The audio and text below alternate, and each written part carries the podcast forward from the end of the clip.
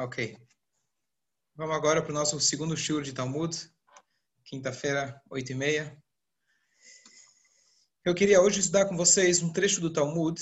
São três histórias, é, uma delas pelo menos super conhecida, e eu acho legal a gente estudar junto. Vamos pegar aqui.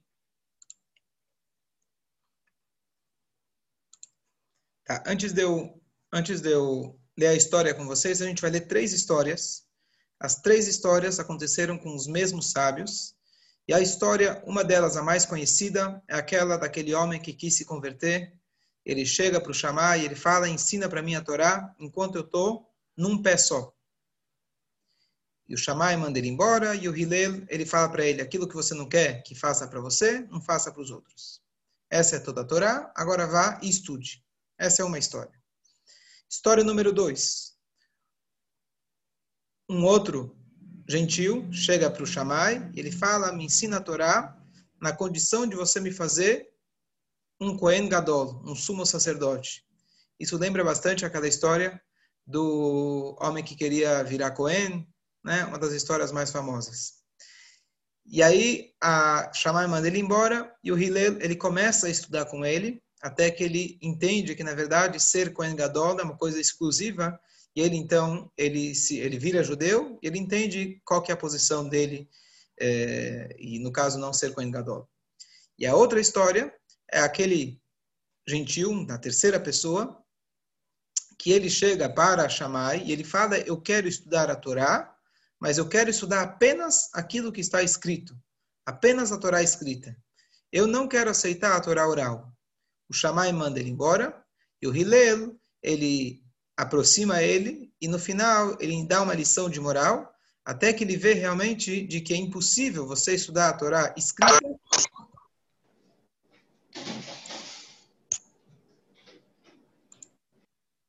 sem estudar a Torá oral. E nesses três casos, o Talmud ele conclui de que esses três homens se encontraram e eles falaram que foi graças ao Hillel a bondade, a paciência, a compreensão dele, que eles puderam ser aproximados do caminho da Torá. Então, essas são as três histórias. Então, eu vou ler com vocês primeiro, depois a gente vai colocar algumas considerações, perguntas, e aí a gente vai, se Deus quiser, trazer algumas lições para a gente, para o nosso dia a dia. Então, vamos lá. Eu vou compartilhar aqui a tela com vocês. Só um instante.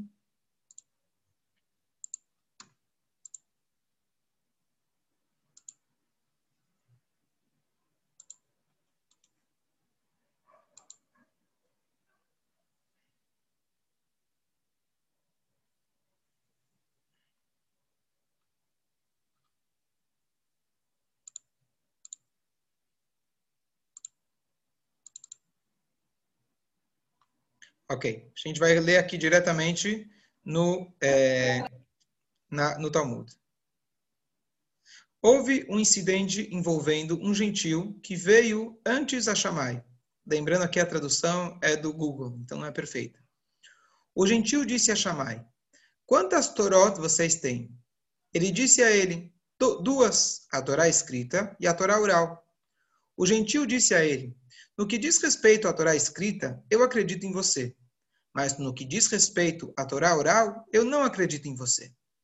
Converta-me com a condição de que você me ensina apenas a Torá escrita. Shammai o repreendeu e expulsou com reprimenda. O mesmo gentil, veio antes, eh, diante de Hillel, que o converteu e começou a ensinar-lhe Torá. Agora vamos ver um método, como ele ensinou para ele a importância da Torá oral. No primeiro dia, mostrou-lhe as letras do alfabeto e disse-lhe, Aleph, Beit, Gimel, etc. No dia seguinte, ele inverteu a ordem das letras e lhe disse que o Aleph era um Taf, e assim por diante. O convertido, o convertido disse-lhe, mas ontem você não me disse isso? Hillel disse a ele, você vê que é impossível aprender o que está escrito sem depender de uma tradição oral. Você não confiou em mim? Portanto, você também deve confiar em mim no que diz respeito à questão da Torá e aceite as interpretações que ela contém. Então, resumindo aqui a história, o Hillel deu uma aula para ele de hebraico. No dia seguinte, ele falou que tudo que ele ensinou no dia anterior estava errado. E o homem questionou: peraí, é, O que você me falou ontem era o contrário. E ele respondeu, mas quem disse que o que eu te falei ontem estava certo? Bom, não sei. E aí, então, finalmente ele fala, você está vendo? Nem para ler hebraico você consegue sem ter uma tradição, sem ter um professor. Então, imagina a própria Torá. Essa foi a mensagem que ele deu para ele.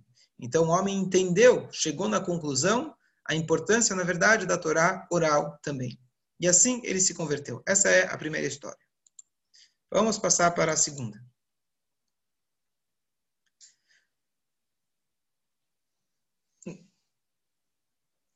Houve outro incidente envolvendo um outro gentil, que veio antes de Shammai e disse: Shammai, converta-me com a condição de que você me ensina toda a Torá enquanto eu estiver em um pé só. Shammai empurrou, afastando com o côvado de construir em sua mão. Isso aqui é um metro de construção. Esta era uma medida comum. Esta era uma medida comum. E Shammai era um construtor de profissão. O mesmo gentil veio diante de Eilê. Ele o converteu e disse-lhe: O que te é odioso, não faças a outro. Essa é a Torá inteira, e o resto é sua interpretação. Vá estudar. Essa é a mais famosa, não preciso elaborar. Houve outro incidente envolvendo um gentil que estava passando atrás da sala de estudos e ouviu a voz de um professor que estava ensinando Torá para seus alunos, dizendo: o versículo. E estas são as vestimentas que eles farão: um peitoral e um efod, e um manto e uma túnica de trabalho de chegada, e uma mintra e uma mitra e um cinto. Então ele passou perto da sinagoga, ele escutou as lindas roupas que o Cohen Gadol ele vestia. Então ele falou, o gentil disse: Estas vestes, para quem são designadas? Os alunos disseram-lhe: Para o sumo sacerdote. O gentil disse a si mesmo: eu irei e me converterei para que eles me instalem como sumo sacerdote. Ele veio diante de Shammai e disse-lhe: Converta-me com a condição de que me instales como sumo sacerdote. Shammai o empurrou com um metro de construção. Ele veio antes de Hillel, ele o converteu. Hillel disse a ele: Não é normal que apenas aquele que conhece os protocolos da realeza seja nomeado de rei? vai e aprenda os protocolos reais envolvendo-se no estudo da Torá. Então ele falou, você queria se converter para virar Kohen Gadol. Então se você quer virar Kohen Gadol, vai para a universidade de Kohen Gadol, vai estudar a Torá. Ele foi e leu a Torá. Quando chegou ao versículo que diz, e o homem comum que se aproxima será morto, ou seja, quando alguém que não era Kohen Gadol, ele mereceria a pena de morte se ele entrasse no lugar do Kohen Gadol, lá no Yom Kippur, o convertido disse a Hillel, a respeito de quem fala esse versículo? Hillel disse-lhe, até mesmo a respeito de David, o rei de Israel. Ou seja, David não era Cohen. E ele mesmo, se ele entrasse naquele lugar, ele, mereceria ser morto. Então o convertido raciocinou uma fortiori. Infere, é, isso na verdade é Kalva Homer, ele fez uma lógica para si mesmo. Se o povo judeu é chamado de filho de Hashem, e devido ao amor de que, que Deus o amou, ele o chamou Israel, meu filho, meu primogênito, e no entanto está escrito sobre eles, e o homem como que se aproxima será morto, um mero convertido que veio sem mérito, com nada mais do que seu cajado e bolsa de viagem, tanto mais que isso se aplica a ele também. Ou seja, ou seja, ele falou: bom, se o David Ameder, que nasceu judeu, e olha quem ele era, ele mereceria a pena de morte por estar presente naquele lugar? Muito mais eu, que eu estou chegando agora, com certeza eu mereceria a pena de morte. O convertido veio a Shammai e disse-lhe que ele retratava sua exigência de nomeado sumo sacerdote, dizendo: Eu sou digno de ser sumo sacerdote? Não está escrito na Torá, e o homem comum que se aproxima será morto? Ele se aproximou e disse-lhe, Hilel, o paciente, que as bênçãos estejam sobre sua cabeça, pois você me colocou sob as asas da presença divina. A Guemará relata, por fim, os três convertidos se reuniram em um só lugar e disseram, a impaciência de Shammai procurou nos afastar do mundo, a paciência de Hilel nos colocou sobre as asas da presença divina.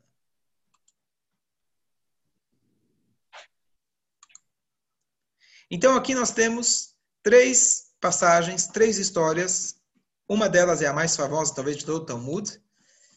E a gente vai tentar analisar um pouquinho dessas histórias.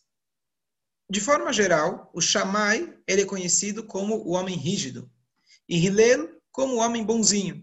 E essas três histórias, como ele conclui dizendo, os três convertidos se encontraram e eles chegaram nessa conclusão. Mas vamos analisar. Imagina que alguém chega numa aula de pós-graduação de cirurgia, é, alguma cirurgia. Os caras já são médicos, já são, é, já fizeram residência, estão fazendo pós-graduação, doutorado, e você chega lá, bate na porta no meio da aula e você fala licença. Sim, pode entrar. Olha, gente, eu queria aprender medicina, eu queria virar cirurgião igual a vocês, mas eu tenho uma condição. Alô? Condição? Você está querendo entrar aqui, pegar toda a Torá e você quer virar Kohen Gadol? Você quer colocar a roupa de sumo sacerdote? Você está entrando aqui e você quer que eu te ensine toda a medicina em um instante? Você quer entrar aqui e falar que metade do que se ensina aqui você aceita e a outra metade você não aceita? Posso saber uma coisa? Quem te convidou? O que você está fazendo aqui?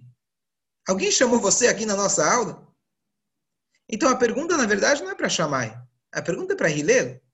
Como que o Hillel ele foi capaz, inclusive, a Gemara fala, ele converteu eles e depois ele foi explicar, ele deu um jeito de explicar, e eles entenderam e compreenderam. Mas espera aí, quem tem razão é Shammai. Como que você trataria alguém que vem, com tanta tamanha, tamanho desrespeito?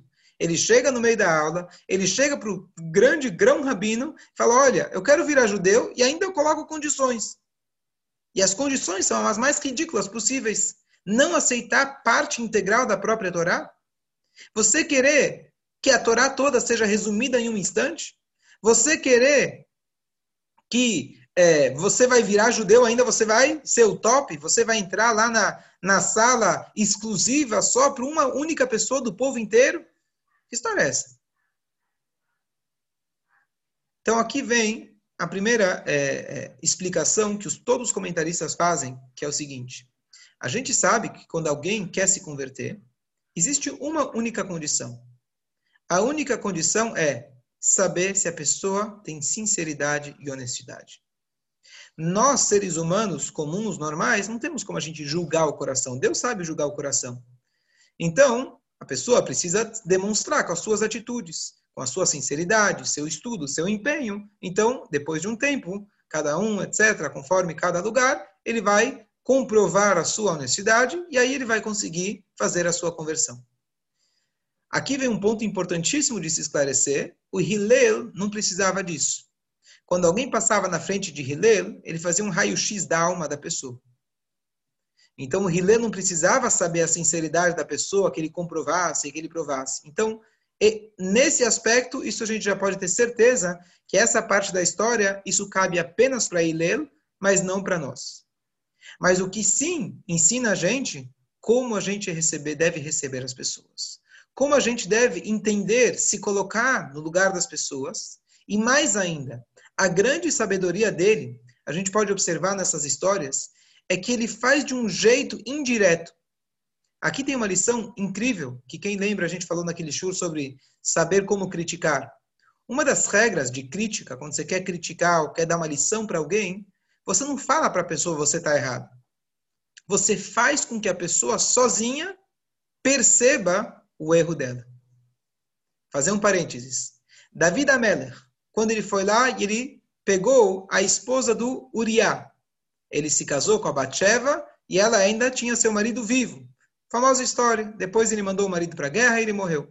Bom, não vou entrar nos detalhes da história, a gente não pode dizer que ele pecou, tecnicamente ele não pecou, mas perante Deus, perante o seu nível espiritual, isso foi um erro grave. Como que ele foi admoestado por Deus? Então, a, a, o, o, profeta conta para gente de que o Natan Hanavi, profeta Natan, ele veio até o Davi e ele contou uma historinha. Olha, Davi, eu vou te contar uma história. Tinha uma vez um homem muito rico, com muitas posses, e tinha um pobre que não tinha nada, só tinha um carneirinho. Chegou aquele homem rico e ele foi lá e tirou o carneirinho daquele pobre. O que, que você acha a respeito? Davi da Mela falou: O que, que eu acho a respeito?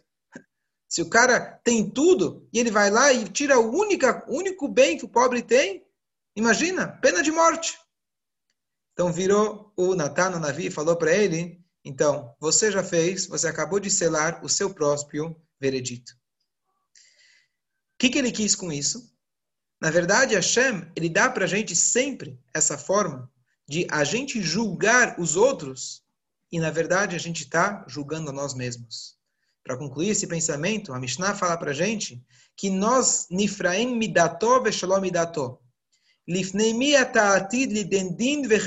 duas passagens do Pirkei Avot. Nós somos julgados com a nossa consciência e sem a nossa consciência, é uma frase. A outra, saiba perante quem você vai dar um julgamento e prestar as contas. O que, que vem antes, prestar as contas ou julgamento? E a resposta é que antes vem o julgamento. Primeiro eu julgo alguém e depois vem a minha conta. Depois Deus apresenta a minha conta, fala, sabe de quem você estava julgando, na verdade? Não era o outro, estava julgando você mesmo. Se, se a pessoa ela recebe seu veredito, a sua recompensa, com a sua consciência, ou seja, você dá o veredito, mas vexelome dato, mas sem a sua consciência. Sem você perceber que você está falando de você mesmo. Então, a maior, melhor maneira que Hashem é, faz é com que a gente dê o nosso próprio veredito. Então, é interessante notar que os grandes educadores, e aqui a gente vê um exemplo incrível do grande educador Hillel, que ele foi capaz de pegar uma pessoa completamente estranha e trazer ele, como o próprio homem fala depois, para baixo das asas da Shekhinah, da presença divina, o que, que ele faz? Ele conta uma história para a pessoa ele deixa com que ele sozinho compreenda. Então, na história lá do Cohen Gadol, o que, que ele faz? Ele fala, bom, você quer virar Cohen Gadol? Tudo bem, então vai estudar. Ele causou com que o próprio homem chegasse na dúvida, pera, sobre quem se trata isso? Poxa, mesmo David Ameller? Ah, então, então, ah, então realmente, então eu não quero ser, eu não quero, não quero fazer isso. Ou seja, ele criou um cenário para que indiretamente a pessoa conseguisse chegar nessa conclusão. Assim também na primeira história. Quando ele queria apenas contar a Torá, é, é acreditar apenas na Torá escrita, o que, que ele fez? Não, não, tudo bem, que a Torá escrita sem problemas. Ele fez um truque com ele, digamos assim. Ele foi lá e deixou o homem estudar e confundiu a cabeça dele. E o homem questionou. E ele falou: Olha, mas espera aí, não foi isso que você me falou ontem. Aí chegou o educador falou: Tá vendo? Essa é a maneira da gente educar, e aqui tem um, um, uma lição tremenda de Hillel. Hillel, inclusive, na história anterior que a gente não leu, que a introdução para essas histórias, era o homem mais paciente do mundo. E aqui a gente tem uma regra importantíssima, que se nós tivermos paciência, não é nada fácil. Se a gente tiver paciência, muitas coisas vão dar mais certo. Se a gente souber calar a boca quando não precisa, quando a gente tiver um pouquinho mais de paciência com as situações que a Shem coloca perante a gente, com as situações, sejam elas financeiras, sejam elas no relacionamento, se a gente tiver um pouco de paciência, isso realmente, e a gente tem que bastante aprender de Hillel, e as coisas tendem a dar certo. Vamos entrar agora um pouquinho nos detalhes da história. O primeiro ponto, em relação à Torá escrita e à Torá oral. É comum esse argumento até os dias de hoje. As pessoas falam, bom, aonde está escrito? Rabino, aonde está escrito? Ou outros que dizem, está nos dez mandamentos? Não, dez mandamentos eu faço. Ah, é? Eu falo para a pessoa, então conta aí, quais são os dez? Ah, não matar, não roubar, acreditar em Deus. Tá, foram três. E o resto? Ah, não sei, é isso, não? Não, peraí, você falou que era dez, agora virou três? Você sabia que o Shabat faz parte? Ah, Shabat. Não, não, então, então faço nove. Sabia que honrar os pais faz parte? Se honra direitinho? Não sei. Não, então são oito. E aí vai. Então o que acontece? Primeira coisa, aquele cara que fala que só faz a parte escrita, eu quero saber primeiro se ele sabe a parte escrita. Número um. Número dois, aqui vem um ponto importantíssimo de o que, que significa e qual o papel da Torá escrita e da, da Torá oral. Eu já dei vários shurim a respeito, mas só para a gente resumir a ideia. A Torá escrita, na verdade, é uma coisa curiosa que a Bíblia, até os dias de hoje, todo ano é o best-seller. A Bíblia se tornou universal. Já o Talmud, apesar de que teve todo aquele negócio que lá na Coreia estudam, eles não estudam o Talmud como a gente estuda. Eles estudam algumas histórias do Talmud de forma superficial. Então, o que acontece? Deus, ele na verdade, fez um cofre. Ele colocou um diamante precioso dentro desse cofre. O que, que ele fez? Ele deu a chave desse cofre para os herdeiros dele. Então, Hashem ele deixou a Torá registrada, a Torá escrita. Mas quem é que vai saber o que a fruta que a Torá fala? Peguem para você uma fruta bela, que seria o etrog. Quem saberia que amarrar um sinal no seu braço seria o tefilim? Quem saberia de colocar no umbral, na sua porta, seria uma mezuzá? Isso seriam apenas aqueles que tiveram a tradição e tiveram o segredo do cofre passado de geração em geração. E de fato, até os dias de hoje, continua sendo exclusiva ao nosso povo o estudo da Torá oral. Isso é um, apenas um dos motivos que Hashem fez dessa forma. Tem vários outros motivos, mas o ponto principal é que é impossível, não dá para a gente aceitar apenas uma parte da Torá. Não quer dizer, as pessoas falam, bom, mas a Torá tem muita coisa. Não quer dizer que você precisa fazer tudo de uma vez. Mas a gente tem que saber que a Torá é integral. A Torá foi dada por inteiro e não tem como a gente tirar uma parte e Deus nos livre aceitar aceitar uma parte e Deus nos livre tirar a outra parte. Esse é o primeiro ponto. Vamos passar um pouquinho para a segunda história. E essa eu vou elaborar um pouquinho mais. A segunda história é a famosa história de não fazer para o outro aquilo que você não quer que faça para você. Bom, Perguntam todos os comentaristas do Talmud. Isso parece querer vender o judaísmo, isso nas minhas palavras, de forma barata. Você vai me dizer que o judaísmo é amor ao próximo? Posso dizer, de novo nas minhas palavras, que isso está parecendo outra religião. Amar a Deus, amar a todos e faz o que você quiser, no final das contas. É isso a impressão que dá. Não é? Deus nos livre, não é isso que ele falou. Mas a impressão que dá, ele está simplificando e está vendendo barato o judaísmo. Então vamos lá. Primeiro, você pode dizer, essa é uma das interpretações do Rashi, de que grande parte das mitzvot da Torá se resumem em amor ao próximo. Então, por exemplo, todas as mitzvot que é entre o homem e seu semelhante, não matar, não roubar, respeito ao próximo, é, é, é, visitar os doentes, é, consolar os enlutados, Jesus livre, acompanhar o morto, é, receber visitas em casa, amor ao próximo, etc. Tudo isso se inclui nessa, nessa frase de não faça ao outro aquilo que você não quer que faça para você. Tudo bem. Tfilin, kasher, tzitzit, mezuzá, estudo de Torá. Cadê isso? O que, que isso tem a ver com amar ao próximo? Urashi traz uma interpretação de que o próximo também significa Deus. Então, na verdade, ele falou: não faça para Deus aquilo que você não quer que faça para você. Ou seja, faça tudo que Deus manda.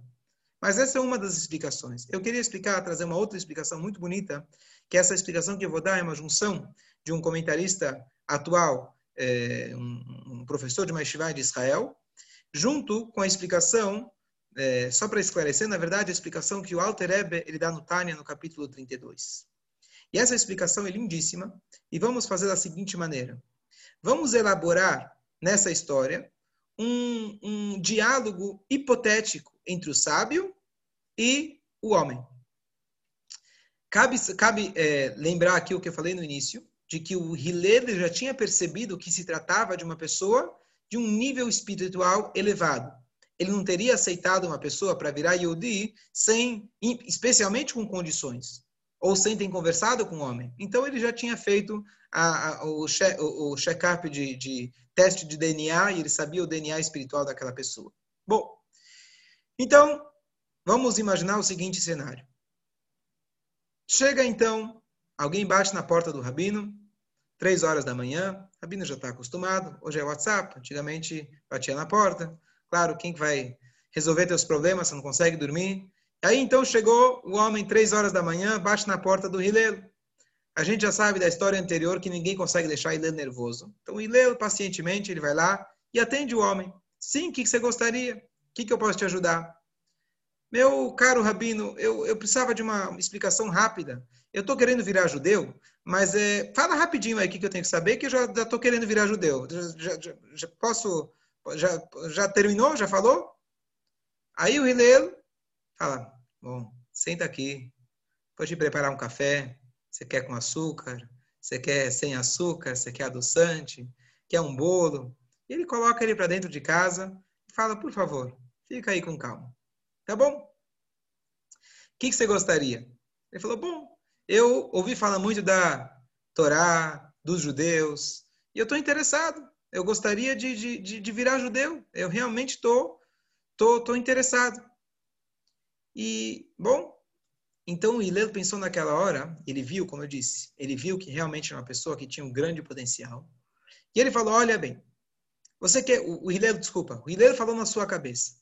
Se eu começar falando para esse homem Shabbat, Kasher, assuntos profundos, complicados, eu vou acabar perdendo a chance desse homem, como ele diz no final, de ser aproximado para o caminho da Shekhinah, para o caminho de Hashem. Então, deixa eu fazer isso de uma forma aonde o peixe possa morder a isca. Então, o que, que ele fez? Ele falou: bom, vamos começar com um assunto que é fácil para qualquer ser humano, são de mente, entender. Respeito. Respeito ao próximo. E lembrem, olha que interessante. Nós temos a famosa frase do Rabi Akiva: amar ao próximo como a ti mesmo. Ele não falou isso, amar ao próximo. Nem amar ao próximo. Ele falou: não faça para o outro. Ele começou com negativo. Eu não falei para você amar. Amar já é complicado demais. É, é muito profundo. Vamos começar com o simples. Não faça para o outro aquilo que você não quer que faça para você. Consegue isso? O que, que, você acha? O homem falou: Não só que eu consigo, isso eu já venho, já venho fazendo isso a minha vida inteira. Eu não precisava nem ser judeu para isso. Isso aqui é, é, básico de qualquer ser humano, de respeito ao próximo. Isso é tudo a Torá? E aí vamos continuar aqui o diálogo. O Hillel falou para ele: Deixa eu te fazer uma pergunta. Ele falou: Sim. Por que você não faria para o outro aquilo que você não quer que faça para você? Como assim? Eu não posso fazer o outro sofrer. Eu não posso deixar uma pessoa, imagina, vou bater em alguém, vou tirar o dinheiro de alguém, vou tirar a vida de alguém, de jeito nenhum. Eu tenho compaixão por ele. Vira o Hillel e fala para ele: mas por que não? Se você olhar no reino animal, por exemplo, sobrevive aquele que é mais forte. E se eu preciso engolir você para que eu possa viver, faz parte. Essa é a natureza. Os animais não têm compaixão dos outros. Não tem animais que comem, inclusive, seus próprios filhos. Está dentro da natureza. Então, por que, que você tem tanta compaixão de não fazer para os outros? Qual o problema? O homem falou, poxa, Nunca pensei nisso. Isso aqui é uma coisa instintiva minha. Ele parou, pensou um pouquinho e falou: Bom, talvez que quando eu olho na cara de outra pessoa, eu vejo que ele é igual a mim. Claro, cada um é um pouquinho diferente, mas no fundo, no fundo, somos todos iguais. Então, eu não consigo ver um outro ser humano sofrendo, porque é como se fosse que eu estou sofrendo. Foi interessante, o Hillel respondeu. Então, você não quer ver o outro sofrendo, que ele se parece com você. Tá? E daí que ele se parece com você?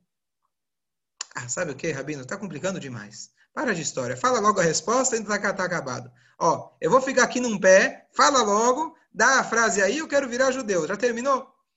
E o Rabino fala para ele, presta bem atenção. O respeito natural que um ser humano tem pelo outro. Um ser humano saudável. Um ser humano que não cresceu num ambiente, Deus nos livre, prejudicial. Um ser humano naturalmente, ele tem esse respeito pelo outro. Você sabe por quê? Porque quando você olha no outro, você lembra de você mesmo. Quando você olha no outro, você percebe que o outro é seu irmão. Você olha no outro, você percebe que todos nós temos um pai em comum. E é nesse ponto que eu queria chegar com você. Saiba de que esse respeito que você tem naturalmente dentro de você é algo divino é algo espiritual. O ser humano, por si, ele não rouba quando ele é saudável. Ele não mata. Ele tem amor ao próximo porque ele se enxerga no outro. Ele enxerga ele junto com o outro que fazem parte de um todo. Esse mundo todo, esse universo todo faz parte de uma única identidade chamado Akadosh Baruchu, Deus. Você está entendendo agora? Ele falou, estou começando a entender. Então, deixa eu te explicar um pouco melhor. Agora que você entendeu que a lei básica, moral, de respeito ao próximo, isso vem da espiritualidade. Se você cultivar esse valor, se você estudar mais a Torá, se você cultivar e praticar as mitzvot, todas elas têm um denominador comum, como fala o Alter Ebe no capítulo 32. O objetivo de todas elas é fazer com que o espírito se eleve sobre a matéria. Todas as mitzvot, elas compartilham o denominador comum que você tem o corpo da mitzvah, a matéria, o tefilim, o tzitzit, a mezuzá, a comida, e você tem o espírito, que é aquilo que você transforma a matéria naquele momento. A brachá que você faz, aquilo se torna algo sagrado. Esse é o nosso papel como judeus. Nós fazemos com que o espírito fique mais forte do que a matéria. Se a gente permitir a matéria dominar, um animal vai comer o outro. Você não vai ter o respeito pelo próximo. E aqui vem um ponto que eu, só para corroborar com essa ideia, que o Rebbe falou inúmeras vezes, de que o que deu margem, Deus nos livre, não justificando, mas o que deu margem para o holocausto, eram pessoas de altíssima inteligência, super avançadas, mas não existia Deus. Se você não mata e não rouba porque você acha que não é lógico, amanhã depois você vai falar, bom, mas matar um verme que está atrapalhando o avanço do mundo, isso não é matar. Isso, pelo contrário, isso é um favor que a gente faz. Por isso, justamente, quando aqueles que perguntavam onde está Deus no holocausto, etc., não estou falando da pergunta emocional, mas da pergunta filosófica, você vê que quando não tem Deus, justamente deu margem para as piores atrocidades. E essa é a mensagem que Leu deu para ele. Não pense que a Torá é como a gente pensou, falou no começo, é vender a Torá barata falar que a Torá é só amar. Amar, diz o Alter Ebe, é na verdade o termômetro para saber se você realmente fez todas as outras mitzvot. Fazer as mitzvot significa você se elevou, você colocou o espírito como prioridade, você colocou Deus como um valor absoluto. Dessa forma, o teu amor vai ser um amor verdadeiro. O teu amor não vai ser um amor interesseiro, não vai ser um amor egoísta. E aí o Eger, o convertido, saiu de lá e o Hillel falou para ele na saída, peraí, agora vai estudar. Agora vai ver os detalhes. Eu te falei, você queria saber o conceito da Torá. Esse é o conceito. O conceito de toda a Torá é a pessoa se elevar e a pessoa saber que o valor básico, moral, de ética de toda a humanidade provém de uma única fonte chamada Deus, chamada Espírito, chamado trabalho, exercício diário de você colocar a sua parte animal menos importante do que a parte espiritual e domar o seu animal para que ele possa servir como um canal, como um, um, um, um instrumento para o espírito. E dessa forma, então, ele saiu de lá e ele percebeu realmente o quanto, quão profundo foi a aula que Hillel passou para ele. Vamos agora passar finalmente para a terceira história, aonde ele fala que ele queria ser Cohen Gadol. De novo, aqui, só repetindo o ponto que a gente já falou antes, ele deixou com que o homem chegasse na conclusão sozinho. Às vezes, alguém, ele quer isso, é muito comum e vale a pena a gente lembrar, que o Pirkei Avot fala para gente de que Akiná atavá ve'akavod motzi'in et minaolam. A inveja, o desejo e as honrarias tiram, arrebatam o homem desse mundo. Nesse caso, ele tinha aqui desejo de ser honrado. Ele queria ser o Cohen. Ele queria ter aquela roupa especial. Isso lembra uma história? Que uma vez veio, desculpa, veio da Europa um judeu. E esse judeu era um homem simples. E ele saiu da Europa, veio para os Estados Unidos. E lá ele era o schlepper, ele era o schleimazel, é aquele homem que não tinha sorte, ninguém dava valor para ele. E ele chegou nos Estados Unidos, finalmente saiu de lá, saiu do gueto, ele falou: Bom, agora eu vou ser um homem respeitado.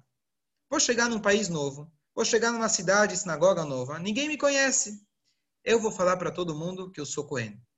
Finalmente, eu sou Cohen, e aí sim, ele chega na sinagoga, Yamod, Yanklo Shmerel, Cohen, e ele sobe na Torá. Ele é o primeiro, ele sobe lá, ganha o kavod, ele termina, ele dá a volta pela sinagoga, escolha, escolha, escolha, escolha, ele vai até o fundo da sinagoga, vai até a direita, vai até a esquerda, dá um abraço, dá beijo em todo mundo. Ah, Agora ele se sentiu, finalmente reconheceram quem eu verdadeiramente sou. Não sou Cohen. Tudo bem, o importante é que as pessoas reconheçam quem eu sou. Bom, termina a reza. O rabino da sinagoga, ele depois que ele cumprimentou todo mundo, ele vira e fala: Shmerel, você é o Shmerel de Pinsk? Falou: Sim. Olha, estou feliz que você conseguiu sair, fugir, está aqui nos Estados Unidos conosco, mas eu lembro de você quando pequeno, conheci teu pai, conheci teus tios, conheci teu avô e até conheci teu bisavô. Nenhum deles era Cohen. Eu não estou entendendo. Como agora, de repente, você é Cohen? E o Shmuel olha no, olha, no, olha no olho do rabino e fala para ele, olha, se você conseguiu virar rabino, pode ter certeza que eu posso ser Cohen também. Então, o ser humano ele vai atrás do kavod. Ele vai atrás de querer aparecer, de querer uma experiência legal, de estar com aquela roupa especial. O Hillel captou que o que ele queria, na verdade, não era roupa. Ele achou que a roupa seria aquilo que traria para ele aquilo que ele esperava. Ó, oh, se eu tiver o cavalo, se eu tiver lá na frente, se eu tiver lá em cima, se eu for o homem que todo mundo me escuta, ah, aí eu vou ser um homem feliz. Ele estava procurando alguma coisa. O Hillel viu que ele estava procurando, só que ele estava procurando no lugar errado. O Hillel deu para ele a oportunidade. Isso também é uma lição incrível para a gente. Às vezes as pessoas estão querendo alguma coisa, só que eles falam em outras palavras. Ele diz que ele quer o kavod, ele diz que ele quer aparecer, mas na verdade o que ele está querendo é uma experiência mais profunda da vida dele. Ele, ele, queria, na verdade, as roupas. Ele falou, quero vestir uma roupa. O que, que é uma roupa? A gente estudou na semana passada. As roupas de Adam Arishon. Roupa em hebraico significa beged. Beged é traição. A roupa trai a nós mesmos. A roupa lembra a traição de Rava, de Adam mas ele estava procurando alguma coisa. Então, o Hillel ele foi capaz de enxergar que ele estava procurando algo mais profundo. E ele deu a oportunidade que ele conhecesse a si mesmo, que ele conhecesse qual era seu lugar, qual era seu espaço. Se nem David Amelech podia, quanto mais ele mesmo. Então, ele se retraiu para o seu lugar e aí sim ele pôde, com certeza, encontrar uma alegria tão grande ao ponto que ele foi capaz de que, quando ele encontrou os outros dois das histórias anteriores, os três chegaram na conclusão que agora eles estavam embaixo das asas da Shekhinah. Possivelmente, tem outras formas da gente se referir a Deus. Poderia falar, nos aproximou para a Torá, nos aproximou a Deus. O que é as asas da Shekhinah? Possivelmente a ideia das asas, talvez uma interpretação minha, mas que as asas nos permitem voar. Isso que eles perceberam. A Torá, essa é uma famosa parábola muito bonita, que uma vez Deus, ele pássaro chegou e reclamou para Deus. Falou: Deus, eu não entendo. Todos os animais não têm esse negócio nas costas. Eu tenho essas asas presas em mim. Já chega que eu sou pequeno, ainda tenho esse peso. Deus vira, pega o pássaro, joga ele no ar. E de repente ele percebe que as asas não só que não eram pesos, essa asa permitia que ele voasse. Os três guerim perceberam que a Torá não é um peso. Não tem falar, bom, eu aceito o que está na Torá, mas o dos sábios é muito difícil, é muitos detalhes, é muitos costumes, é muita regra. Isso eu não aceito, é muito peso para mim. Não, a Torá tem muitos detalhes. Eu quero só um, um resumão assim, sabe? O Yom Kippur, o Pesach de vez em quando, o Yurtzeit e pronto. O Kadish já, já tá bom para mim, judaísmo. Isso para mim já está suficiente. Brit Milá, Bar Mitzvah, e Deus nos livre quando tiver um enterro, eu tô lá também.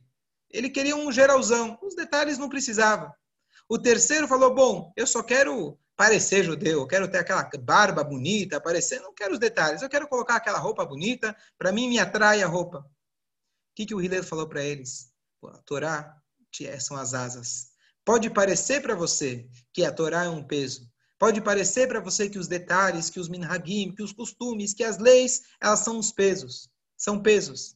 Mas no fundo ele mostrou aquilo que eles três chegaram na conclusão ele foi capaz de nos aproximar para Kanfei Ashkinah, para as asas da, da divindade.